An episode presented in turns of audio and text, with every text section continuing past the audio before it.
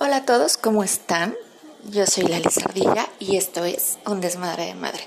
Muchísimas gracias a todos los que me han mandado un mensajito preguntándome qué pasó, por qué ya no hay publicaciones, por qué no hay podcast. Pues bueno, les cuento. Se me ocurrió regresar a la vida Godín y la neta es que mis respetos para aquellas mujeres que trabajan una jornada completa y todavía llegan a hacer cosas de casa. Yo trabajo media jornada, llevo aproximadamente dos semanas y media y señoras y señores, aún no logro acomodarme, no puedo. Me está costando muchísimo trabajo porque tengo página, negocio, casa, hijos, esposo, este trabajo de oficina y por si fuera poco ahora estoy colaborando en un proyecto padrísimo, así que si pueden corran, corran a Facebook y a Instagram y busquen Abrazo Cultural. Es un proyecto muy divertido de una colombiana, una española y por supuesto el lado mexa no puede faltar, esa soy yo, así que los invito a que vayan ahí. Y pues nada, la verdad es que regresando al tema, este, qué friega ser mamá y ser godín y, y me arrepiento tanto si alguna vez dije qué padre aquellas madres que se van a la oficina y se desentienden de todo. No es cierto, no se puede. Así que todo mi respeto y todo mi cariño y todo mi amor a todas ustedes.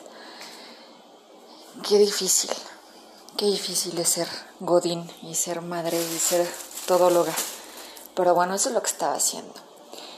Y aprovechando el, tema de hoy, no es tanto la godineada ni ni mi amor, ni mi este, admiración por todas esas mujeres. Hoy les vengo a hablar de la ansiedad, de la terrible ansiedad y el estrés que me ataca. Este, no he estado activa porque yo soy de esas personas que se estresa por todo, se estresa por lo que ya pasó, por lo que va a pasar, por lo que está pasando y por lo que puede pasar. Ya sé, es el peor de los hábitos, pero bueno, no podía ser perfecta. Así me tocó vivir. Vivo, se los juro, estresadísima. Entonces, entre no poder dar el ancho en la oficina, no poder dar el ancho en la casa, no poder dar el ancho en todos lados, me ofusqué y me encerré y, y me hice cochinilla. Pero bueno, aquí estoy de regreso a todos aquellos que padecen como yo de este de ansiedad, cuéntenme cómo, cómo lo manejan. Yo me doy cuenta de que estoy muy ansiosa cuando me empiezo a rascar. Y ya cuando me dejo así el, el, la llaguita, entonces cuando me doy cuenta que le tengo que bajar. Pero sí soy muy, muy, este, muy nerviosita cual perro chihuahua. Cuéntenme ustedes cómo le hacen. Yo trato de relajarme, trato de escuchar música, de ver algo que, que, me, que me agrade y si no, pues bueno, ya corro con el psiquiatra y este y pues ya vemos lo de si acomodamos mi medicación o me manda ejercicios de respiración. Y hablando de psiquiatra, vengo más que nada a hablarles este de cómo estigmatizamos a la gente que acude a una terapia, a la gente que cuida su salud mental, ¿no? Creemos que las personas que acuden al, psiquiatra, al psicólogo, que van con un terapeuta, son débiles, ¿no? Porque no pueden este, manejar sus emociones o sus problemas o sus conflictos internos solos, que necesitan la ayuda de un externo.